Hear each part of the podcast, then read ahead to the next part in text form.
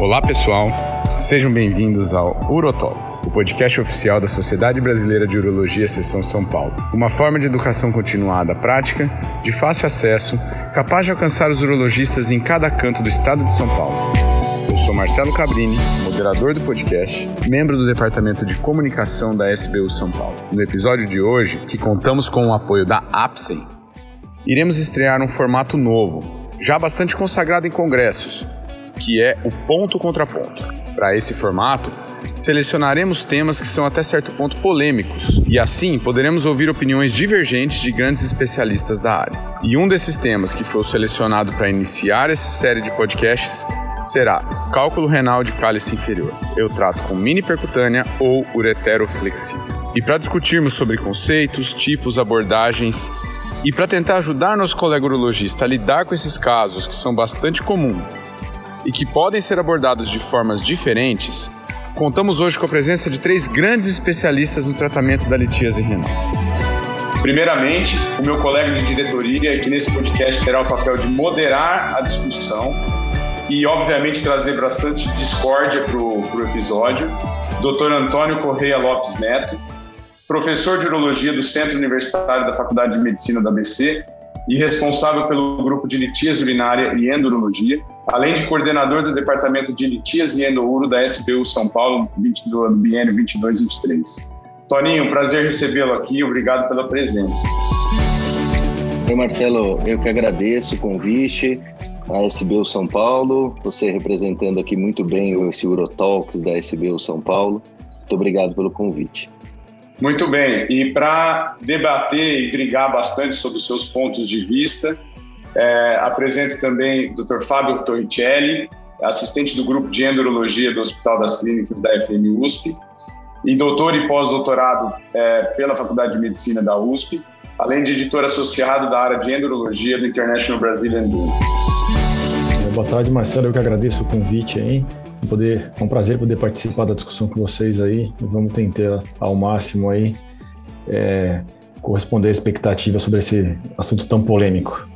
Muito bom. E para discutir bastante com o Fábio, eu apresento também o Dr. Rodrigo Ferrella, chefe da clínica de urologia é, e responsável pela endurologia e litíase do HMASP e pós-graduando do grupo de endurologia do HC FMUS. Rodrigo, seja muito bem-vindo, obrigado pela presença. Imagina, Marcelo, obrigado você pelo convite, agradeço o SBU, parabenizo a iniciativa e já dou um oi, mando um grande abraço para os colegas, para o Toninho, para o Fábio, grandes amigos. Muito bom, gente. Para a gente dar início então ao nosso bate-papo, eu passo a palavra para o Toninho para que ele faça as considerações iniciais sobre o tema e para a gente iniciar a discussão. Com você, Toninho.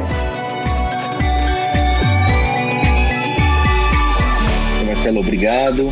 Prazer estar aqui com três colegas, o Marcelo desempenhando essa função difícil de comandar esse Eurotalks, mas vai com brilhantismo tocar esse projeto da SBU São Paulo. E o Fábio e o Rodrigo, que são grandes endurologistas, excelentes urologistas e principalmente são pessoas de, como se diz, de fino trato, de fácil relacionamento e que tenho certeza que aqui vão, vão trazer grandes informações para a gente sobre esse tema. Bom, o, o tratamento do, da litíase no, no, grupo calicial inferior, ela tem grandes particularidades, né? principalmente devido à sua anatomia, e tanto que nós podemos ver que nos, nos guidelines, sempre o tratamento do grupo calicinal inferior, ele é, ele é encarado de uma forma diferente dos outros segmentos da via excretora intrarrenal. E tanto que no passado nós tivemos grupos como Lower Pole 1, Lower Pole 2, que foram grupos que estudaram especificamente o grupo calicinal inferior. É, então, hoje nós vamos ter dois colegas, Fábio e, e Rodrigo, que, é, que vão nos ajudar a esmiuçar o tratamento do, do, do cálculo no cálice inferior. Então vamos lá, vamos começar, na verdade, como o Marcelo disse, é um bate-papo, é uma troca de ideias. Fábio, eu queria te fazer uma pergunta. Sendo o grupo calicinal inferior, anatomicamente, é, gravitacionalmente dizendo, um cálculo de um, um cálice de pior drenagem, A gente tem alguma evidência de que seja um cálice onde nós temos uma incidência maior de cálculos em relação aos outros segmentos da via excretora intrarrenal? É, Toninho, essa pergunta é, é, é, bem interessante, né? A gente não tem ainda nenhuma evidência robusta que mostre que, as, que os cálculos sejam formados é, numa maior proporção no cálice inferior em relação ao médio ao superior, é, mas a gente tem sim uma, uma, uma, certa tendência a encontrar cálculos assintomáticos muitas vezes no, no, no polo inferior.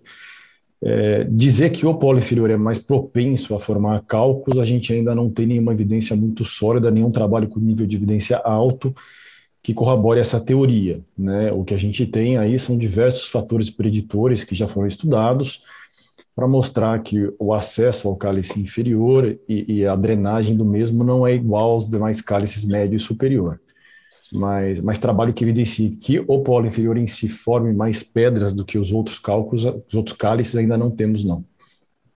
Muito bem. Uh, Perrela, a gente sabe que, apesar de que nos dias de hoje nós temos tratamentos endurológicos muito eficientes, pouco invasivos, mas, independente disso, nós temos cálculos renais que são passíveis de observação. Você não precisa intervir nesses cálculos. Você considera que no cálice inferior você acaba sendo um pouco mais conservador em relação ao tratamento intervencionista? Bom, Tânia, é, essa é uma pergunta interessante, porque quando a gente olha os guidelines, em cálculos assintomáticos, é, o guideline preconiza que a gente só trate cálculos acima de 15 milímetros. Né? Acho que na minha prática, na prática de vocês, a gente tem que convir que esperar até 15 às vezes é muito, porque a gente sabe que cálculos de cálice inferior acima de um centímetro eles já se, vão se tornando um pouco mais desafiadores no tratamento. É, eu acho que em casos que a gente pode ser mais conservador, isso a gente tem apoio pelos guidelines, são cálculos pequenos, e aí, é, na minha experiência, eu consideraria os cálculos pequenos os menores do que 10 milímetros, não 15 em pacientes assintomáticos, tá? É, levaria em consideração riscos cirúrgicos do paciente, a fragilidade do paciente, quanto de benefício ele teria e possíveis variações anatômicas que pudessem de, é, dificultar o tratamento. E indicações formais para tratar o paciente, acho que seria aquele cálculo que está crescendo, né? aquele cálculo que causa obstrução e dor, ou seja, cálculo sintomático, aquele cálculo que está causando algum sintoma tipo hematúria, sabendo que a hematúria nem sempre é significante nesses pacientes. Uh, situações sociais do paciente, difícil acesso ao meio de saúde, situações ocupacionais, o exemplo clássico do piloto de avião, né? E eu incluiria é, as, a análise metabólica do cálculo, aqueles cálculos com alto índice de recidiva, como o cálculo de cistina, eu acho que a gente tem que ser um pouquinho mais agressivo no tratamento. E na suspeita de cálculo de ácido úrico, talvez é, tratar, mas tratar de uma maneira clínica, antes de pensar numa intervenção. Então, acho que é mais ou menos por aí. Perfeito. Então, você elencou super bem aqui todas as, as condições que seriam condições mais mais passíveis de tratamento intervencionista. Então, aparentemente, o, o, o fato de estar no grupo calicinal inferior ou não, eh, não tem talvez tanta relevância no sentido de, de, você tomar uma conduta. Ou seja, não é porque está no cálice inferior que você eventualmente vai, vai ser mais conservador. Você vai seguir esses parâmetros que você comentou. É isso, né, Perrela? Eu acho que sim.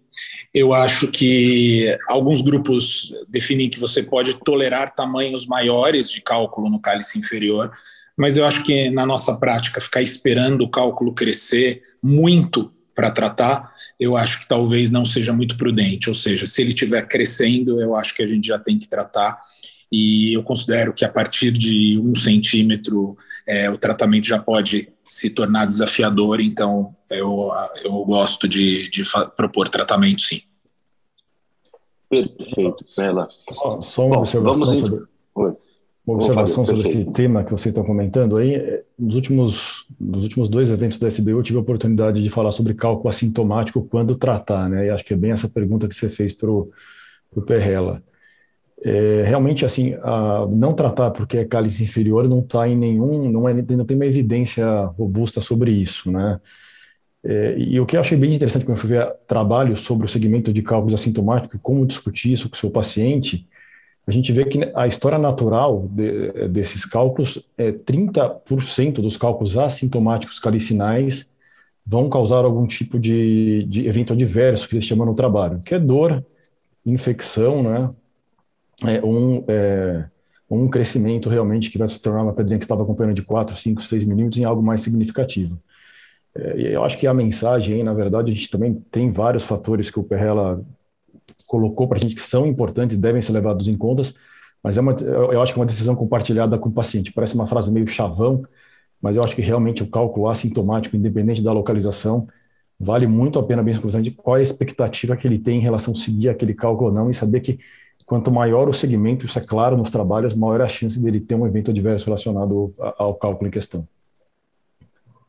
Perfeito, Fábio, ótimo.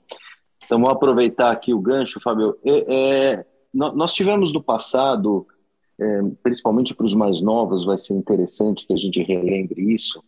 Nós tivemos o professor Francisco Sampaio, do Rio de Janeiro, que fez trabalhos fantásticos anatômicos com moldes de resina. Isso trouxe informações muito importantes para a gente sobre a anatomia da via excretora.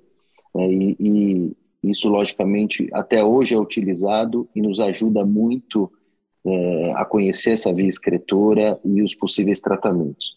Fábio, dá uma relembrada para a gente, principalmente falei para os mais novos que talvez não tenham tido esse contato, como foi, como foi, quais foram as conclusões ah. mais importantes ou mais interessantes que o Dr. Francisco trouxe para a gente? É muito bem lembrado, Toninho. Esses trabalhos do Sampaio são, são clássicos, são citados até hoje em todos os trabalhos que tentam avaliar fatores preditivos anatômicos para sucesso de flexível, é, leco, e, e até hoje são linhas de pesquisa ainda, né? Então, o professor Francisco Sampaio começou lá atrás, com moldes de resina, a, a investigar o papel da anatomia renal aí na, na, na avaliação do endurologista, né? E, e, e, ele achou dados bem interessantes, né? É, a gente tem, sim, diferenças anatômicas entre os rins, uh, e ele mostrou que alguns fatores seriam é, desfavoráveis à navegação no polo inferior, né? Então a gente teria, quando a gente tiver um ângulo muito agudo, entre o ângulo do, do ureter e da pelve renal com o infundíbulo do cálice inferior, e aí inicialmente se, se, falou em 90 graus, tem trabalho hoje que fala em 70 graus, esse ângulo seria desfavorável para você acessar o cálice inferior do rim. É, não só o ângulo é importante, é, tem o conceito, tem a largura infundibular, né, e os infundíbulos aí menores que 4 milímetros foram aqueles que foram classificados como desfavoráveis, e uma terceira medida que sai aí também dessas variações anatômicas é o comprimento do infundíbulo, né? Então, os, os infundíbulos com comprimentos maiores que 30 milímetros, e, e, depois alguns trabalhos falaram-se em 25 milímetros, seriam aqueles desfavoráveis para o acesso e até, às vezes, muitas vezes, para o stone clearance, né? Para depois que você fragmenta a pedra ali in situ, é, é, ela ser eliminada, né?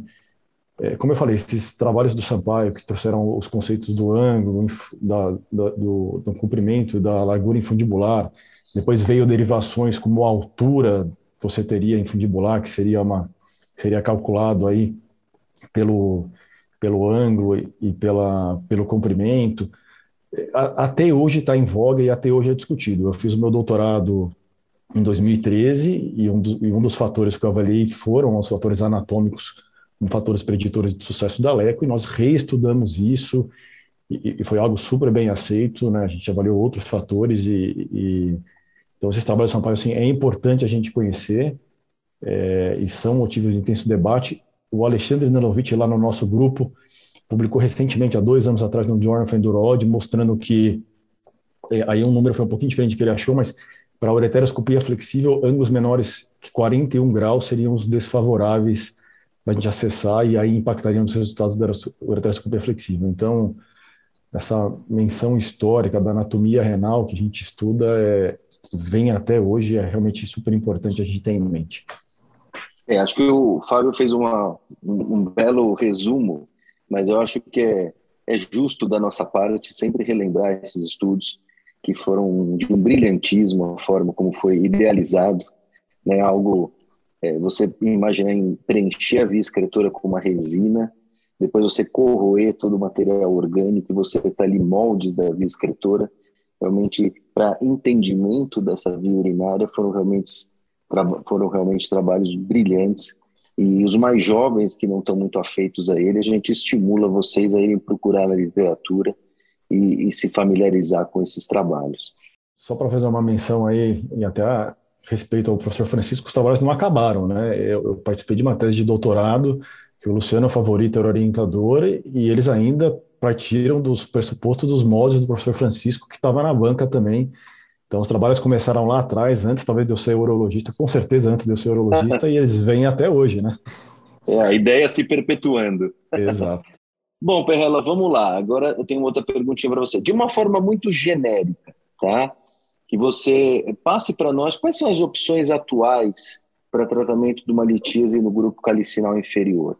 É, por exemplo, né, para te dar uma. A litotripsia extracorpórea, por mais que a gente tenha sempre aquela famosa aula, a litotripsia extracorpórea morreu. É, na verdade, a gente diz que não morreu, mas a, as indicações caíram muito no nosso meio.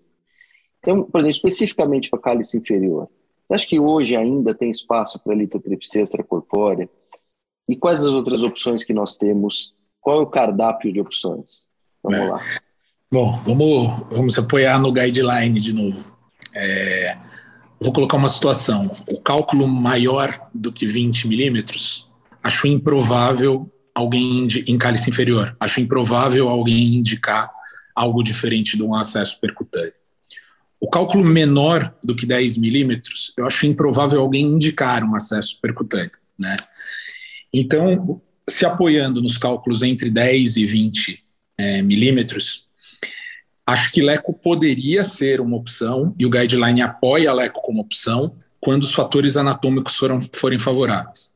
O Fábio enumerou vários, não só o trabalho da tese dele, mas como um trabalho que ele mesmo publicou há dois anos atrás no Journal of Endurology, é, mostraram que o cálice inferior, propriamente dito, não teve tanto impacto no sucesso da LECO, e sim os fatores relacionados ao cálculo, como tamanho, densidade, distância pele-pedra, foram mais impactantes na análise multivariada do que a posição, comparando o cálice inferior com médio e superior. Tá? Então, a sua primeira pergunta, se LECO tem espaço? Tem. Minha opinião pessoal, Leco é, um, uma, uma boa alternativa? Sim, só que eu acho que cada vez mais a gente não tem o paciente ideal para Leco. Então não é que o método é falho, é que a seleção de paciente é mais complicada, por diversos motivos. Pela população que tem ganhado mais peso, se tornando mais obesa, síndrome metabólica e a distância pele-pedra fica um pouco maior talvez pela composição dos cálculos na população brasileira, que a gente tem uma, uma gama maior de pacientes proporcionalmente com cálculos de oxalato de cálcio, sendo pedras mais rígidas, mais duras, de alta densidade, comparado à população americana, que dizem que tem 15% de pacientes com cálculos de ácido úrico. Na minha visão, acredito que na de vocês não é a realidade que a gente vê no dia a dia, apesar do aumento da, da síndrome metabólica dos pacientes. Uh, e os, as outras opções, então, seriam a flexível e o acesso percutâneo. Tá? Falar em flexível para cálculo de cálice inferior, a gente sabe das dificuldades que a gente pode ter também em relação à anatomia e também a delicadeza que os nossos aparelhos têm, como a dificuldade de passar uma fibra de laser ou um basquete com o aparelho defletido e a dificuldade de acesso de alguns cálices. Isso vem mudando um pouco com a disponibilidade de aparelhos digitais. Hoje, aqui em São Paulo, acaba sendo a nossa realidade ter um aparelho digital é, disponível, não em todos os casos, mas em grande parcela deles, em que a gente tem uma melhor imagem, a gente tem uma ótima irrigação, uma melhor definição de imagem e, acima de tudo, é, a gente perde um pouco da, do medo de quebrar o aparelho, né? E então a gente consegue forçar um pouquinho mais esse aparelho para tratar cálculos que talvez a gente não tratasse antes. Então, a flexível é uma ótima opção. Em relação ao acesso percutâneo, a grande vantagem, isso está muito bem documentado, são as maiores taxas de resolução, as maiores taxas de stone free. É, em contrapartida, o medo de complicações. Tá? Uh, pensando em cálculos isolados de cálice inferior, a miniaturização da percutânea é uma alternativa bastante interessante, já que é, estatisticamente vai diminuir é, o sangramento e diminuir é, outras complicações relacionadas. Tá?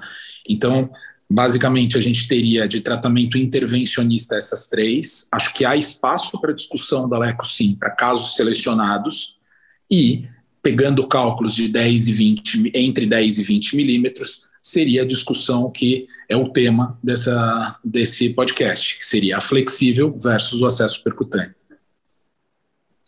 Perfeito, é muito didática a tua resposta. É, então, você colocaria que a litotripsia extracorpórea, baseado numa literatura e baseado até no que o, o, o, o Fábio publicou recentemente, é, ela tem espaço, mas para cálculos menores, então. Isso. É, acho que a indicação formal talvez seria o cálculo de até um centímetro, né? Você podendo fazer aí para cálculos entre 10 e 20 em casos bastante selecionados, cálculos de menor densidade, uh, cálculos é, que com uma distância pele-pedra menor do que 10 centímetros, tá? e levar em consideração os fatores anatômicos. Fábio mencionou a maioria deles, como comprimento, largura do infundíbulo, a presença de nefrose, que a gente sabe que pode é, dificultar o sucesso da LECO. Então, acho que a gente tem que levar tudo isso em consideração. É, com, com exames de imagem, a gente consegue trazer essas informações, e eu acho que a discussão tem que ser com o paciente, você tem que ser muito claro que, olha, a gente pode até tentar leco, mas a chance de resolução é muito baixa. Ou quero tentar uma leco porque eu acho que seu caso é o caso ideal. Então, acho que é uma opção, sim. Perfeito. Ok. Então, a gente fez, com essas primeiras perguntas, esse primeiro bate-papo, a gente quis situar um pouco alguns aspectos até anatômicos, né, é, relacionados ao cálice inferior. E agora vamos entrar um pouquinho no, no nosso, como o Marcelo Cabrini colocou, no nosso ponto e contraponto aqui. E eu queria que o Fábio, então, que vai falar um pouco mais para a gente sobre a ureteroscopia flexível, é, quais as particularidades técnicas, Fábio, para abordagem do cálice inferior? Né? A gente sabe que o residente, infeliz, é, vou dizer infelizmente, eles, eles muitas vezes minimizam a ureteroscopia, eles tratam a ureteroscopia como um procedimento é, de maior facilidade. Eles respeitam mais a percutânea do que a ureteroscopia. Né? E, e, o cálice inferior a gente sabe que é desafiador. E aí eu queria que você contasse para a gente aí na tua prática os cuidados que você tem para tratar um cálculo de cálice inferior. Bom, Toninho, é... realmente o cálculo de cálice inferior ele acaba muitas vezes sendo uma entidade à parte quando a gente vai comparar com o cálculo de cálice médio e, e superior numa, numa ureteroscopia flexível, né? É, muitas vezes acessar o cálculo não é fácil, e, e, às vezes quando a gente acessa, passar os instrumentais, que seja o BASC ou que seja a fibra de laser, principalmente a fibra de laser, é, complica ainda mais o acesso ao cálculo. Então, eu acho que a primeira coisa é começar a cirurgia, fazer uma boa pelografia, para você estudar bem a anatomia do, do sistema coletor, é, que nem o Perrella comentou, a, a, hidronefrose ela atrapalha na drenagem dos cálculos quando a gente faz uma litripsia extracorpórea, mas a hidronefrose também atrapalha muito uma ureteroscopia flexível.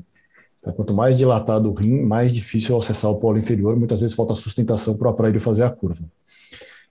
É, então, fazer uma boa pelografia, saber exatamente onde está o cálculo em questão que você vai acessar. Se for possível, e, e em boa parte das vezes é, né, tentar relocar a, o cálculo, então usar um basket, tirar o cálculo do cálice inferior e colocar ele num, geralmente num cálculo, num cálice superior, para você trabalhar com o aparelho mais reto e ter menos dificuldade depois de passar a fibra de laser para fragmentar essa pedra, é uma, é uma estratégia muito válida, né? Lógico, rim sem dilatação, infundíbulos longos é, ou muito estreito, essa, esse, essa retirada do cálculo do cálice inferior para o superior muitas vezes não é possível e a gente tem que fragmentar mesmo in situ. E aí a dica que eu dou talvez seja tentar fragmentar para você quebrar esse cálculo em fragmentos menores, e uma vez que você tenha fragmentos que sejam possíveis de, re, de realocação, não de retirada do cálculo, aí você realocar e, e, e, terminar de pulverizar, ou se você estiver planejando retirar fragmentos, deixar fragmentos então menores para retirada. Tá? Então, evitar de fazer a cirurgia inteira, uma cirurgia com cálculo de 1.2, 1.4 no cálice inferior, evitar de trabalhar duas horas no, no cálice inferior, porque a chance de quebra do aparelho é, é bem considerável, né? É, se você tiver acesso a ureteroscópios é, descartáveis, ou esses ou até agora a gente tem ureteroscópios com, com horas de vida programadas, né? Tem ureteroscópios com 20 horas de vida. Esse tipo de ureteroscópio também é, é, bem interessante quando você vai tratar o cálculo de cálice inferior, né? Para você não ter uma quebra de um aparelho é, de preço muito maior. Então, acho que as dicas seriam basicamente essas, Toninho. Tentar estudar bem a anatomia em questão, relocar o cálculo, tomar cuidado na hora de passar os instrumentais, não forçar na hora de passar os instrumentais, fragmentar e relocar se possível, se não foi possível inicialmente, é, e se tiver um ureteroscópio descartável ou com horas de vida, é, tentar usar eles para você preservar os seus permanentes. Uma coisa, tem uma coisa que a gente podia incluir, Fabio, é, é tem residentes que escutam também o podcast, a gente toma cuidado com a posição da bainha naqueles casos em que a gente tem tá usando uma bainha ureteral, né? Quando a bainha ela está muito dentro da pelve, às vezes a gente dificulta a nossa deflexão do aparelho para o cálice inferior. Então, às vezes, recuar a bainha para o ureter proximal, a gente consegue um movimento mais delicado, mais angulado para o acesso do cálice inferior, né? Então, é, algumas dicas aí que a gente pode corroborar para o procedimento. É, Eu vou até aproveitar esse, esse gancho do Perrella. É, Torricelli, você sempre usa bainha? Aproveitar essa, esse gancho. É, de rotina eu uso bainha, mas de rotina no ureter proximal. Eu não tento passar, nem que seja favorável pela JUP. Eu acho que a, a junção ureterapélica é uma região mais frágil, eu acho que é uma região que a gente não quer machucar, a gente não quer forçar, é, então eu evito de passar, transpor a bainha por ela. E mesmo quando é favorável, eu acho que a bainha dentro da pelve renal às vezes deixa o sistema coletor muito vazio e às vezes acaba dificultando a navegação. Embora fique bem drenado, eu acho que no ureter proximal é o suficiente. E além de trazer limitações para a navegação. Uh, eu, eu, eu, sempre uso de rotina bainha sim, tá? Não acho inviável fazer sem bainha, eu acho que dá para fazer, eu acho que no caso, às vezes que você tentou passar bainha, o ureter irradiado, não deu, você quer tentar subir sem bainha, eu não vejo nenhum grande problema. Eu só acho que existe assim mais cuidado. É para cirurgiões mais experientes, tá bom? Eu acho que não dá para começar fazendo. Como eu trabalho em centro acadêmico, que nem vocês, a gente tem hábito de trabalhar com residente, alguém menos experiente junto. Eu acho que aí o uso da bainha, didaticamente, por segurança do aparelho, o paciente e tudo mais, é válido. Então, eu, eu tenho hábito na minha prática usar de rotina assim. Perfeito. É, eu, eu acho que a gente ainda está muito acostumado à bainha, né? É, acho que é, é, um paradigma que é difícil a gente abrir mão dela. Eu, particularmente, não uso bainha em duas situações. Quando é um cálculo único, que eu desejo realizar pulverização, tá? É, nessa situação, eu, eu não uso a bainha, às vezes até por custo, aí depende do da onde você estiver trabalhando, porque você sabe que fazer só pulverização sem bainha, você economiza muito no valor da cirurgia, principalmente com o PME. Uh, e a segunda situação é quando eu faço cirurgia combinada.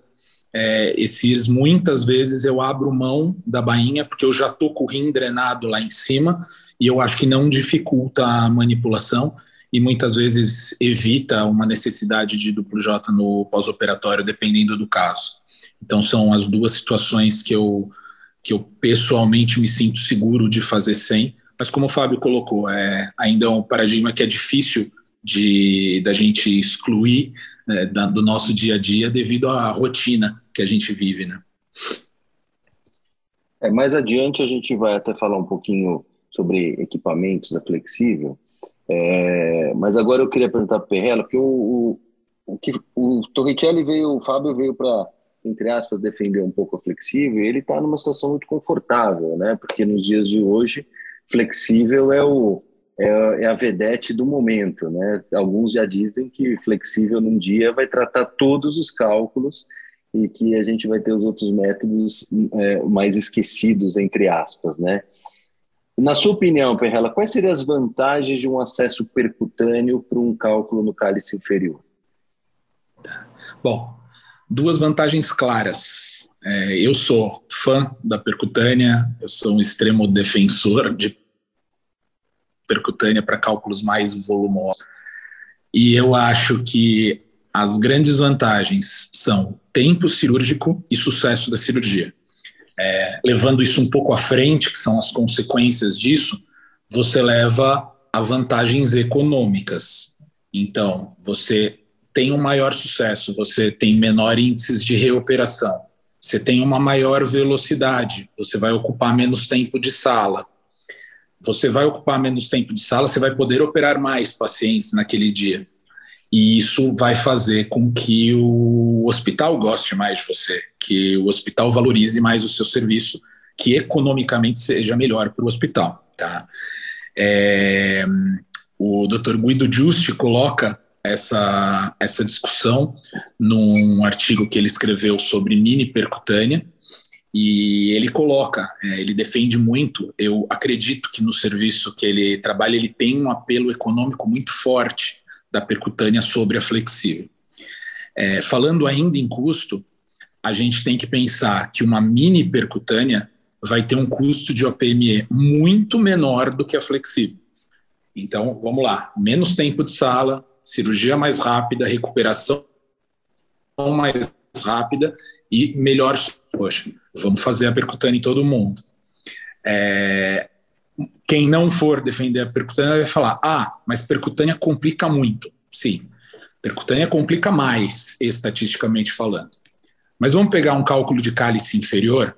Se a gente colocar o cálculo de cálice inferior no homograma, o cálculo único de cálice inferior é um GAIS 1 por um trabalho do HC do Fábio Vicentini de 2014 no Urology, cálculos de GAIS-1 na estatística que ele fez de mais de 150 pacientes, teve 0% de transfusão, 95,2% de sucesso, 5% de complicação e todas as complicações forem, foram Clavien 1 ou Clavien 2, ou seja, eles não tiveram nenhuma complicação mais severa em pacientes com cálculo simples, GAIS-1, e apenas 5% de procedimentos auxiliares, dando um total de sucesso com dois procedimentos, no máximo, de 98%.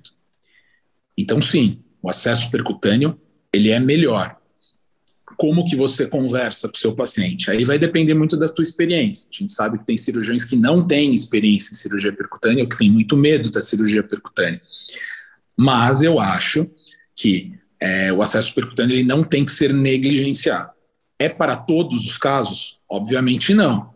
Eu acho que aqueles cálculos menores, ele, você vai ter um sucesso e uma velocidade de cirurgia muito boa com a flexível. Porém, para cálculos, não vamos só pegar no tamanho, para cálculos volumosos, né? Então, aquele cálculo de um por um, né, não só um centímetro, mas de um por um, ou vamos mais para frente, um e-mail por um e-mail, realmente o acesso percutâneo vai ter um benefício muito grande. É, acho que os teus argumentos foram perfeitos, né? Tanto que, passando para vocês um pouquinho a experiência lá do nosso serviço do, do, ABC, a gente já hoje já temos uma tendência a cálculos renais de 1,5 centímetro, nós estamos fazendo percutâneo, porque nós temos o problema da fila, e esses pacientes têm que sair da fila. Muitas vezes, quando você faz uma flexível, você não é resolutivo em, em, um, em um step só. Sobram cálculos residuais, sobra um duplo J, o paciente tem que ser reabordado, e a percutânea, sem dúvida, ela acaba sendo mais objetiva em resolução. Então, nós reduzimos o nosso, customizamos para o nosso serviço 1,5 centímetro para cirurgia percutânea. Esse dado de 1,5 centímetro é um dado curioso, porque pelo guideline a gente sempre usou dois, né? E nunca levou em consideração o volume. Trabalhos que falam sobre o volume, eles são recentes, e até hoje a gente não tem uma curva que fala, ó, a partir de tal volume você tem que fazer percutânea. A gente não tem esse dado ainda. É, é mas o Dr. Monga, num congresso brasileiro, se eu não me engano, em 2015, né? Eu assisti uma aula dele que ele já usava como ponto de corte para percutânea um e-mail. Foi a primeira vez que eu ouvi isso na vida. E eu olhava e falava, putz, será que é um e-mail mesmo? E depois que eu é, comecei a fazer mais percutânea no meu dia a dia, eu vi que eu me sinto muito confortável para tratar um cálculo de um e-mail e eu sei que eu vou resolver rápido. E mais uma vantagem que eu não falei, com a percutânea, talvez eu deixe o paciente sem duplo J. Né? O terrível duplo J, a flexível, vou falar que é um cálculo de um e-mail. Com flexível, acho que é bem improvável que eu deixe sem. Tá? Então, mais um, mais um argumento a favor da percutânea. Mais, mais argumento. Defendeu muito bem e, e tenho certeza que o, que o, o Fábio, apesar de aqui estar eh, defendendo a flexível, e ele também é um exímio realizador de percutânea, ele concorda com o que você falou. Porém, o Fábio tem a favor dele hoje a tecnologia que está muito tá bem avançando muito, né? E os pacientes vão gostar muito mais de ouvir a, a, a técnica cirúrgica que o Fábio vai falar do que o risco de uma lesão de cólon, do sangramento. Né? Fala aí, Fábio, o que você acha é, desse é, bate-papo com o paciente? Eu acho que tudo que o, que o, que o, que o Perrella colocou tem, é tudo muito lógico e a gente tem alguns dados que até apontam para tudo que ele falou, né? É, eu fiz fellow com Monga, esse valor de corte de 15 milímetros é o que ele usa no ambulatório para conversar com os pacientes. E em 2015 a gente escreveu uma revisão de literatura para o European Urology, que eu participei junto com ele e com outro fellow que estava lá, que era o clinical fellow dele, um canadense, o Chuba. E a conclusão do trabalho com um Monga fazendo a conclusão do trabalho como último autor e supervisor era percutânea standard acima de 15 milímetros, menor que 15 milímetros flexível e todas as outras mini percutâneas em 2015 não temos ainda evidência que seja melhor que a flexível. Então o Monga usando o valor de corte de 15 milímetros, ele defende a, a, a, a, percutânea standard, né, que a gente fala hoje, né, que seria maior que 26 frames. Ele não defende mini percutânea, e ele é, foi bem enfático em querer fazer essa conclusão que a gente publicou no Europinha. Ele não era ainda em 2015, nós estamos em 2022, os equipamentos melhoraram um pouquinho. É, aí muito se fala que pô, percutânea, o tempo é menor, o stone free é muito maior. Mas nós estamos falando de mini percutânea. Muitas vezes agora a gente está falando em ultra mini, a gente está falando em acesso de 12 frentes. E aí, como a gente tinha esse podcast para bater papo, eu levantei alguns artigos para poder mostrar para o Perrella. E aí é que eu estou na minha mão aqui. 2018, revisão sistemática e meta-análise, publicada no World Journal of Urology, fator de impacto quase 4, 2018. 16 estudos, só três randomizados, bem pouco. Um deles do randomizado é chinês e, e é cálculo diretório proximal. Então, para saber como a gente tem falta de evidência ainda. É, resultados: Stone Free, 89 mini percutânea, 85 flexível, 4%. Pequena a diferença, hein? Complicações, similar, 19 nos dois grupos. Tempo de internação, 4 dias na mini percutânea, 2 dias na flexível. Dobro, hein? Bastante. Então, aí a gente já fica na dúvida. Pô, Fábio, trabalho aqui é de todas as localizações, nós estamos discutindo o polo inferior. Tá bom, peguei outro artigo. World Journal 2020, dois anos depois, Dr. Fábio Vicentini, que é médico do assistente do HC, faz parte do, dos autores aqui do trabalho.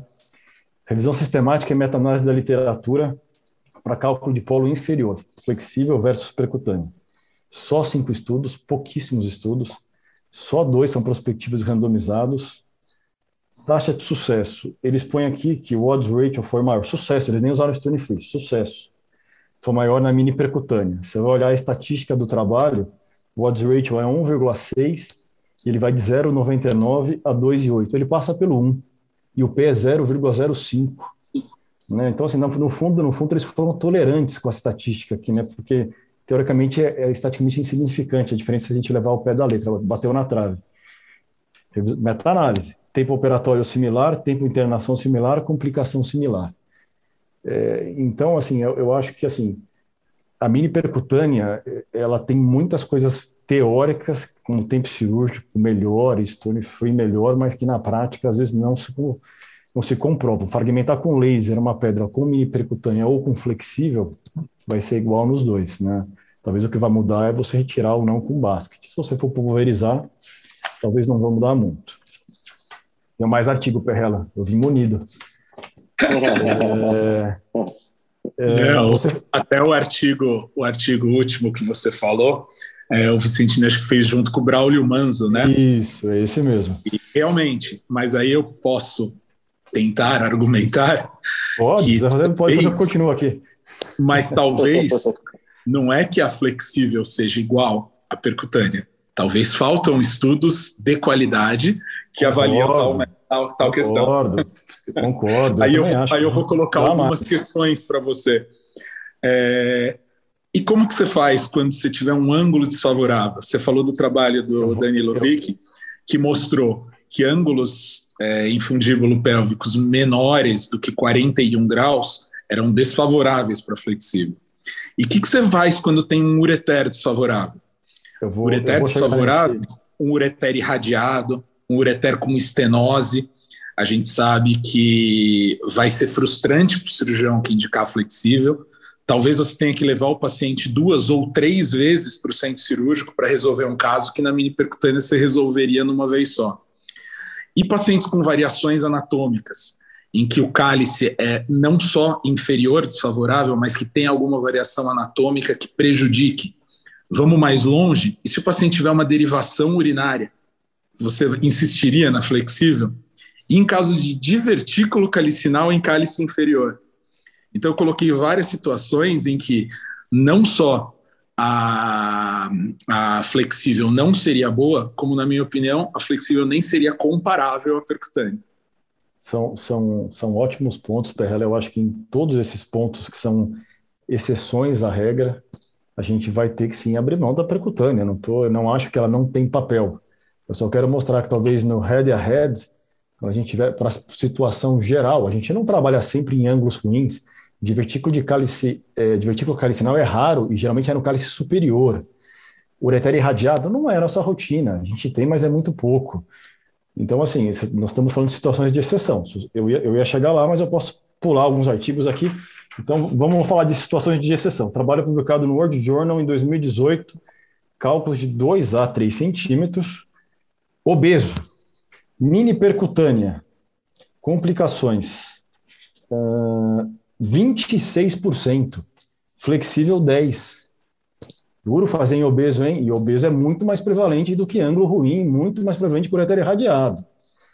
É o que eu estou dizendo. Não é que eu não faça mini percutânea. Eu só estou dizendo que talvez no dia a dia a flexível ainda vai prevalecer. Você falou de custo. Por de 2021. Talvez não seja a nossa realidade, mas literatura americana.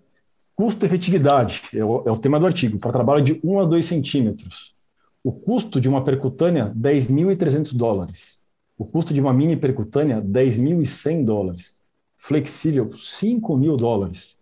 Conclusão do artigo, ureteroscopia flexível é melhor custo efetivo para cálculo renal de 1 a 2 centímetros. Então, assim, eu acho que as é, situações que... particulares que você colocou, elas são muito bem colocadas. Eu acho que talvez nelas, em todas que você comentou, eu realmente não faria flexível, mas elas são mais raras do que o obeso. E, e, e aí faltam dados realmente para a gente justificar para o paciente que a taxa de estômago frio é muito melhor. Você faz flexível no consultório, cálculo de um centímetro, você fala para o seu paciente que você não vai tirar com flexível? Não, né? A gente tenta falar que vai resolver. É, eu acho que o, o Fábio trouxe uma literatura densa aí, apesar de que todos nós aqui é, acordamos que, que infelizmente, litíase e endurologia, a gente carece de trabalhos realmente robustos. Se nós formos comparar trabalho de uro-oncologia e de algumas outras subáreas, a gente tem uma literatura, às vezes, muito ruim. Né? O Fábio é um grande estudioso aí e, e também um publicador e ele sabe que o que eu estou falando faz sentido. Toninho, essa, essa colocação sua é perfeita, eu acho, né? E, e, seria. Eu nem comentei aqui, eu fui ver o N desses trabalhos de meta-análise e tudo mais, né? Os grupos são 40 versus 40, 50 versus 50. Eu achei um trabalho chinês que tinha quase 100 em cada braço. É, são N's que realmente, que talvez o PRL esteja certo, talvez a gente não tenha encontrado a diferença no stream free ideal, porque a gente não tem N para chegar lá. É, a gente, eu acho que realmente em endurologia a gente carece realmente de estudos com mais com uma densidade maior, realmente mais bem realizados, mais bem seguidos, para a gente ter um, um, dado mais real, né? Um dado mais, é, um dado mais robusto. Exato. Eu queria aproveitar uma, uma, quando vocês falaram alguma coisa, e logicamente é fundamental, quando você, principalmente quando vai tratar um, um cálculo no cálice inferior, a gente tem que ter informações anatômicas. Então, para o dia a dia do colega que está escutando esse podcast, o famoso, a famosa tomografia sem contraste é o suficiente?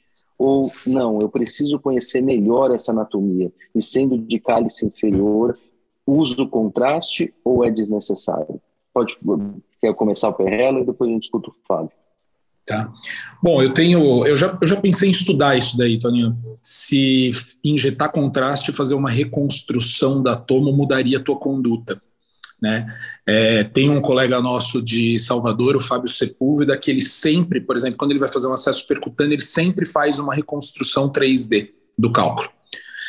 É, a minha opinião pessoal é que é interessante para você fazer seu planejamento, mas que não vai mudar sua conduta, porque quando você fizer a pielografia, a, você, vai, você vai fazer o planejamento naquele momento, né? Então, talvez com a tomografia com contraste você fazia um, faria um planejamento pré-operatório né? Eu acho que a tomografia sem contraste, ela é viável sim para a gente avaliar a cálice inferior, tá? Aí é independente do método de tratamento. É, com contraste a gente teria dados mais precisos, mas eu acredito que dados de comprimento do infundíbulo, que a tese do Fábio falou que foi o fator de maior impacto para sucesso, aí para Leco, mas a gente pode é, extrapolar isso para outras técnicas.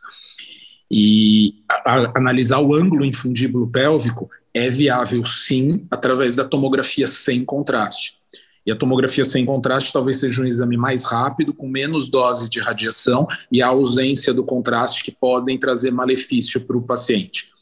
Situação que eu acho que a tomografia com contraste é imprescindível é naquele paciente que você suspeita de divertículo calicinal para o seu planejamento, ou naquele paciente que tem algum tipo de anomalia anatômica. Também o um trabalho que o Fábio participou junto com Danilovic, vê é, o impacto de pacientes submetidos à cirurgia percutânea, né, que realizavam flexível depois.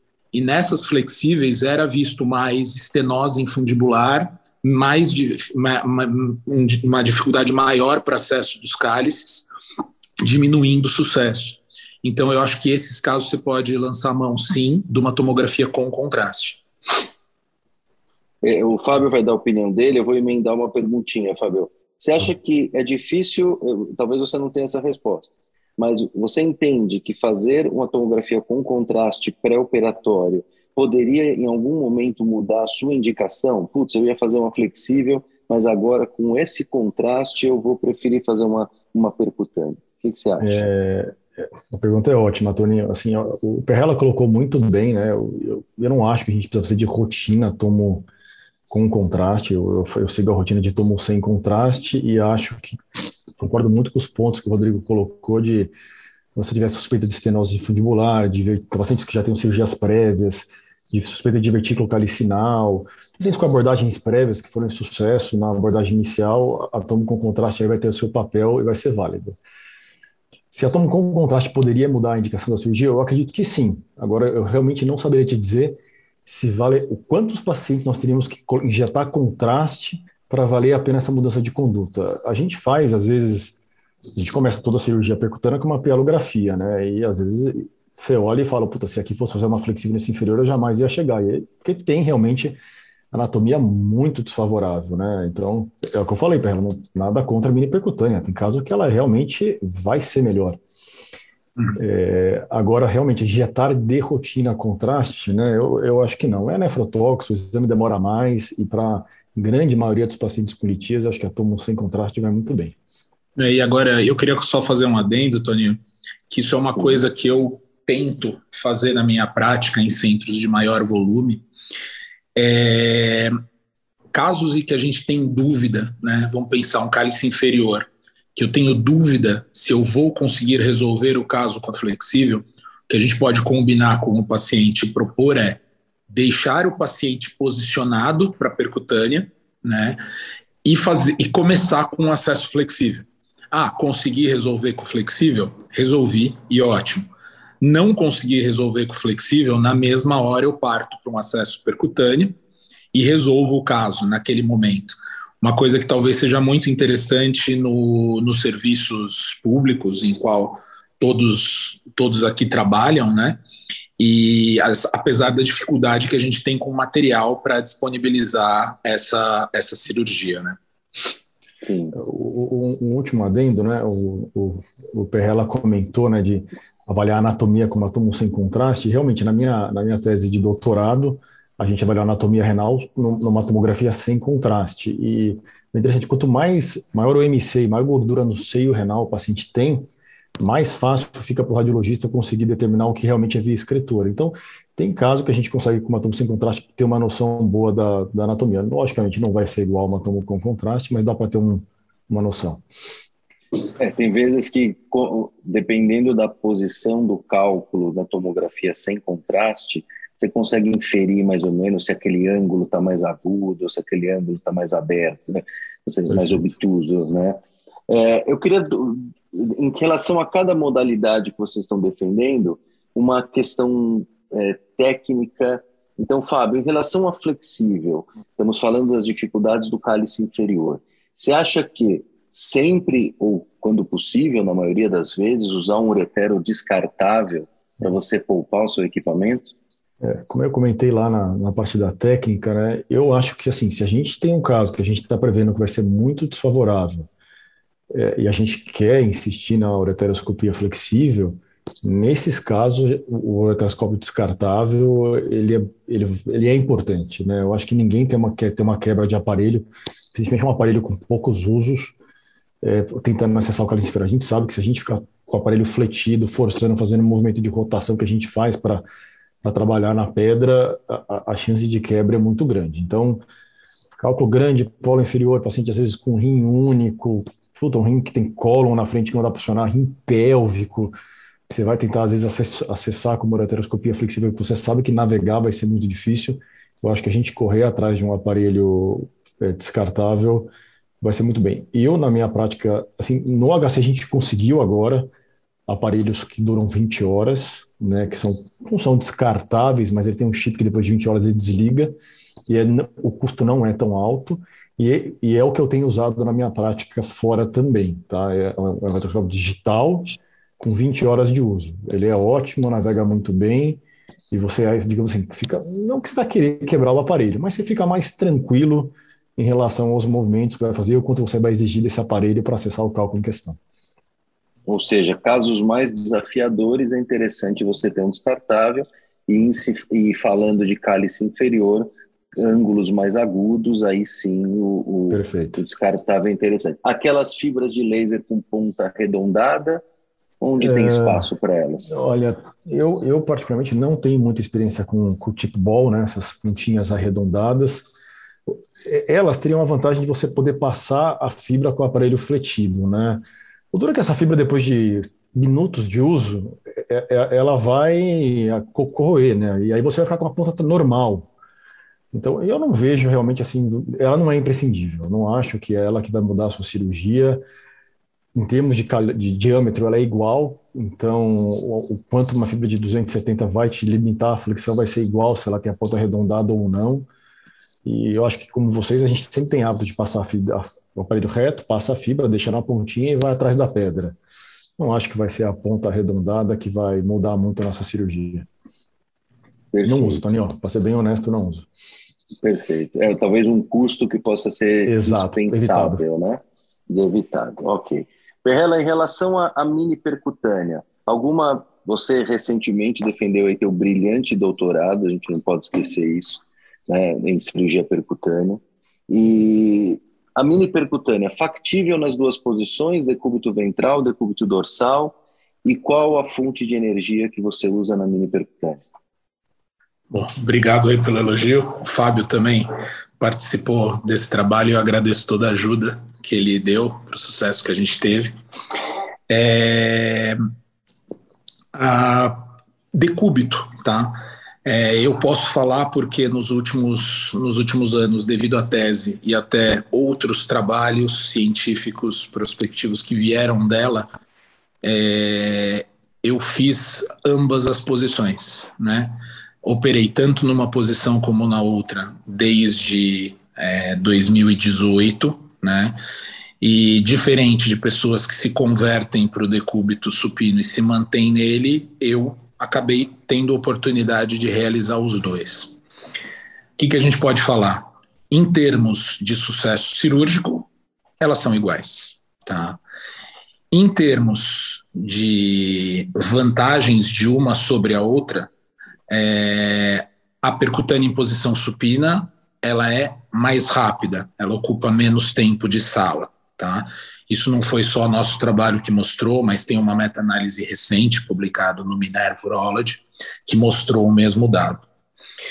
É, mas parece que a percutânea na posição prona ela não é tão segura. Segura em que, em que sentido? Algumas meta-análises mostram o aumento de febre no pós-operatório, principalmente naqueles pacientes com risco infeccioso, drenagem prévia, cálculo de infecção, cálculos volumosos com alto tempo é, de cirurgia, tá?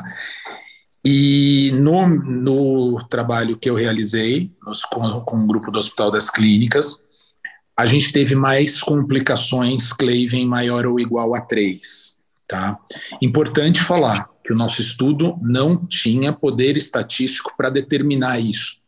Ou seja, eu não vou afirmar que a posição supina é mais segura. Eu vou afirmar que a posição supina pode ser mais segura que a prona, estudos direcionados precisam ser feitos para avaliar isso. Baseado nisso, eu pensei, por que que o, tem mais febre, por que que tem mais é, infecção e por que que os quadros de infecção, na minha casuística, foram mais graves na posição prona? Aí uma teoria que a gente pensou foi que talvez na posição prona a pressão intrapiélica, a pressão intrarrenal, ela é superior, tá?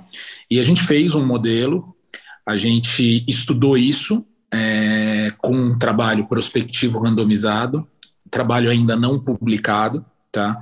E a gente chegou na resposta que durante a navegação intrarrenal, provavelmente por questão gravitacional, porque na posição prono, o rim ele tem que ficar completamente cheio para começar a drenar. Então, na posição prona, a pressão intrapiélica é superior e ela fica mais tempo acima dos valores de que proporcionam refluxo pielovenoso, tá?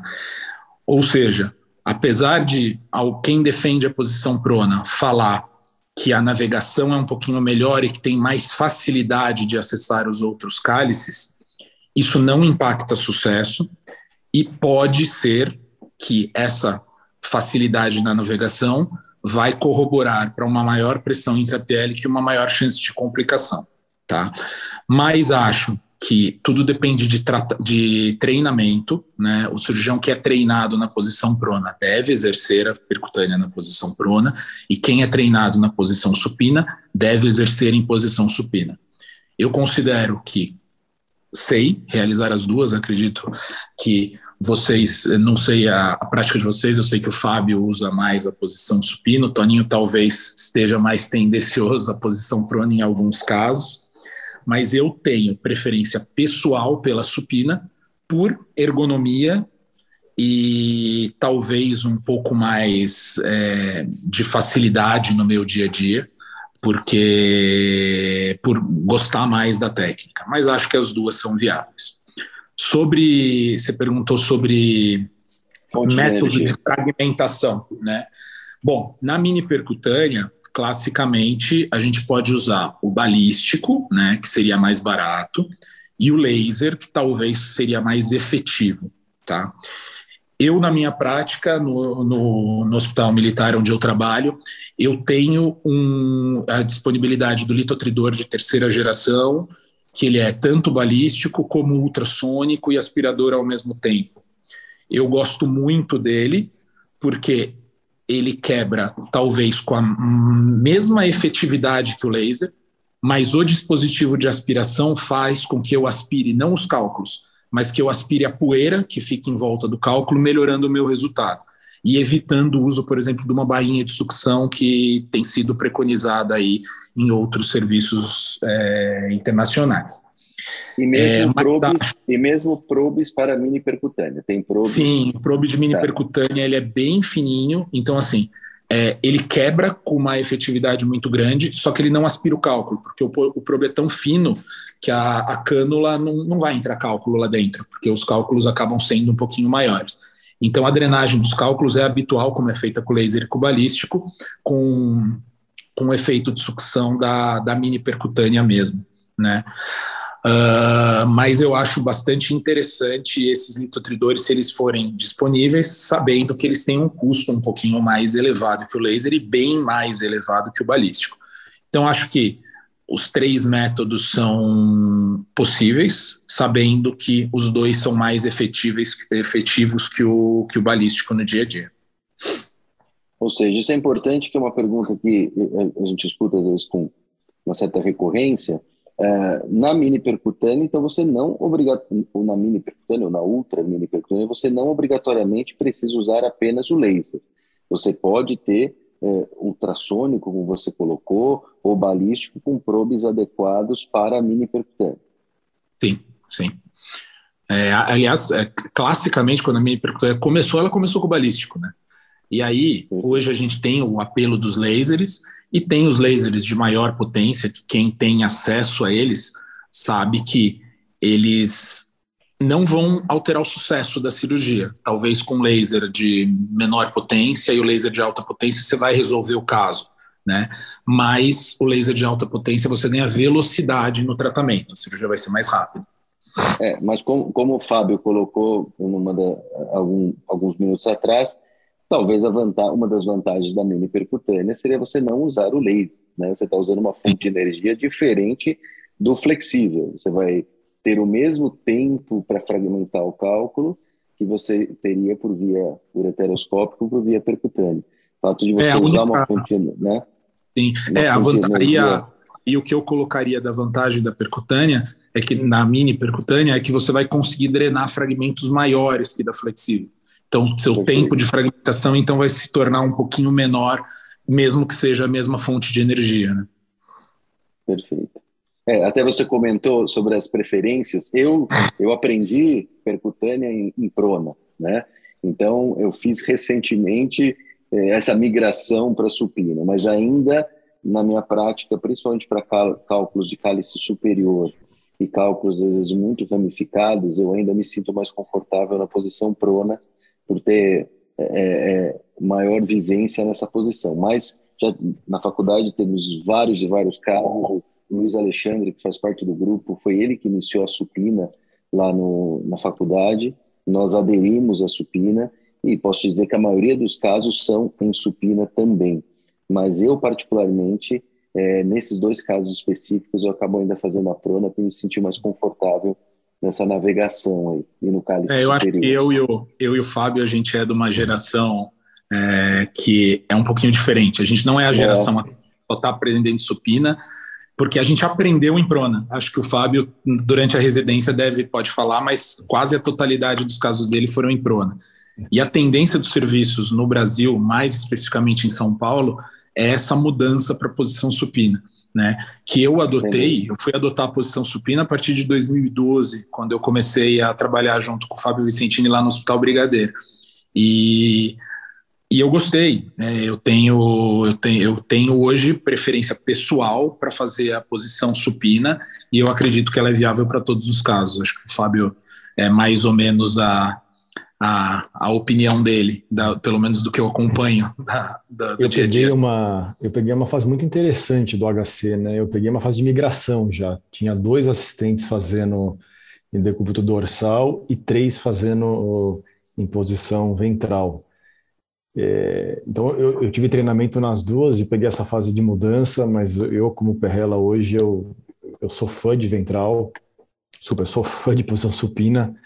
Eu acho que a gente que, e mais ainda, eu acho que o futuro é ESIRS. Né? Então é mais um motivo que me convence a treinar e fazer todos os casos em, com paciente em posição de litotomia, a posição que a gente usa na HC é a posição de Bartz, né, com os coxins um pouquinho mais afastados. E eu gosto muito. Hoje eu realmente faço 100% dos meus casos paciente em posição supina. e tendo disponibilidade de fazer esse passar flexível junto, eu acho que é aí que nós vamos chegar no, no padrão ouro da, da, da, dos amigos do ah, Campo Renato. Eu, eu concordo plenamente, sabendo que, assim, para os defensores da posição prona, isso não é uma, uma guerra. É viável fazer ESIRs na posição prona, a gente sabe é, como que o, o professor Monga opera, né? A gente sabe que o primeiro relato de ESIRS, eu, tive, eu recentemente escrevi um artigo para o News, o primeiro relato de ESIRS foi em 1948 em posição prona, uma posição um pouquinho diferente do que o Monga usa. Então, é viável nas duas posições, mas obviamente a flexível em posição supina é mais intuitiva, porque é nosso dia a dia, né? Então, concordo então o que o Fábio falou, é, é o futuro é ESIR sim, e eu acho que a posição supina favorece mesmo. Bom, pessoal, eu acho que a gente está se aproximando aí do, do final da nossa, do nosso podcast. Já estamos atingindo o horário que é ao redor de uma hora de podcast. Então eu vou deixar para vocês fazerem as mensagens finais de vocês.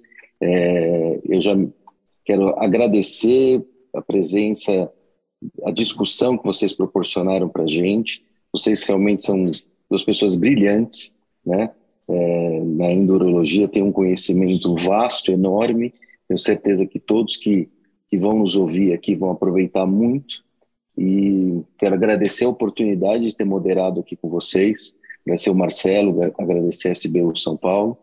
E deixo aberto aí para vocês fazerem as, as mensagens finais de vocês. Obrigado, pessoal. Bom, Toninho, também quero agradecer a participação, ótima moderação que você conduziu aí agradecer ao Marcelo, agradecer o, Marcelo Cabrini, o Marcelo Claus, que todo mundo que está organizando aí esse podcast, que estou achando bem interessante. Considerações finais. Eu, eu, eu, acho que no final a ideia não é ser 100% flexível, 100% mini percutânea. Né?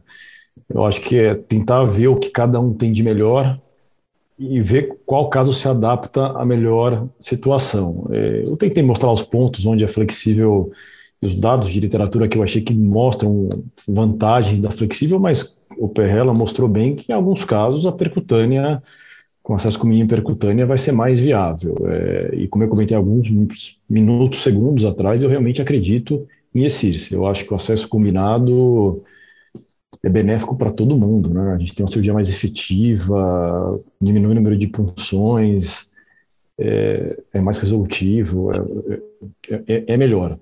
Então, eu gosto muito de flexível, faço mais flexível no dia a dia do que percutânea, mas faço bastante percutânea também, não só em serviço é, público, faço no hospital privado, indico, acho que tem espaço para percutânea, mini percutânea, é, mas mostrei aí algumas vantagens da flexível e, e o Perrella defendeu bem os pontos da mini percutânea, então como eu falei, acho que agora é saber selecionar bem o método que você vai oferecer para o seu paciente, só complementar o tratamento.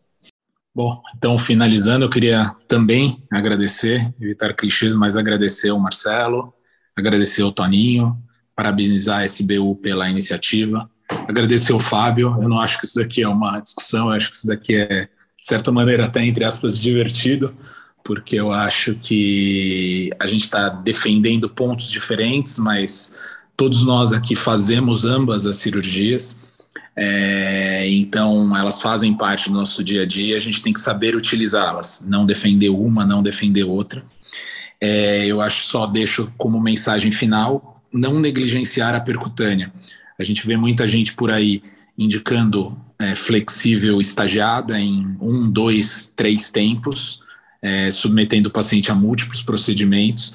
E eu acho que a gente realizar uma percutânea, a gente pode ter uma resolutividade maior, tá?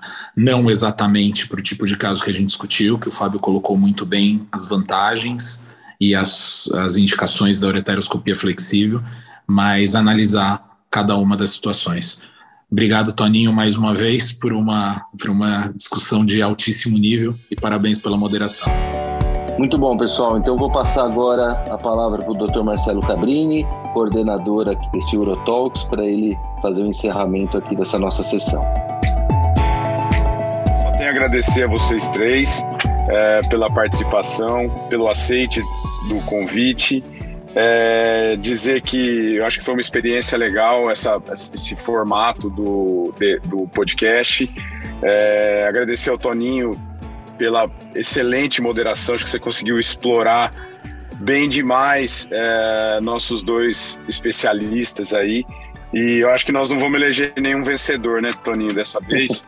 Na verdade, o vencedor é o urologista que ouvi esse podcast, porque ele vai aprender muito a respeito das opções de tratamento do, do cálculo de cálice inferior.